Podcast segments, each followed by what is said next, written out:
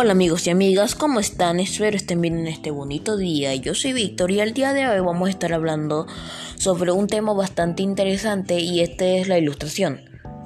Para mí este es un tema bastante interesante porque este dio hecho a, a todo, básicamente casi todas las independencias de Latinoamérica. Bueno, empecemos.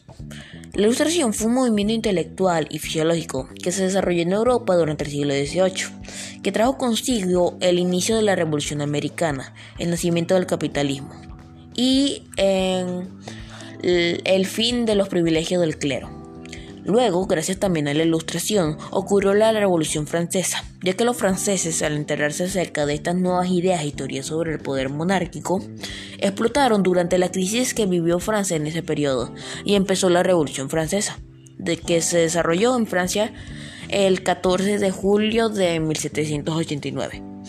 También quería agregar que gracias a la ilustración ocurrió la independencia de Estados Unidos, ya que las ideas de la ilustración tuvieron su primer triunfo político en las 13 colonias británicas de Norteamérica, donde se produjo una revolución en favor de la independencia y de un orden basado en la igualdad de los ciudadanos ante la ley, la separación de poderes y el respeto a los derechos del hombre. La independencia de Haití. La independencia de Haití fue un hito en la historia de América esta fue la segunda nación libre del continente y se convirtió en un símbolo a considerarse su revolución como la primera y única de esclavos. Luego ocurrió la independencia de Venezuela. Y esta ocurrió gracias a la independencia de Haití, porque la independencia de Haití inauguró el ciclo de las independencias latinoamericanas y del Caribe con una triple hazaña inventiva.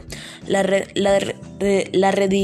redefinición de la libertad en desafío frontal con la del siglo de las luces y de la revolución en que engendró la edificación de un Estado negro anticolonial y antiesclavista que fue un proceso jurídico-político con el fin de romper lazos que existían entre la Capitanía General de Venezuela. Luego, el 2 de marzo de 1811 ocurrió la conformación del primer Congreso Constituyente.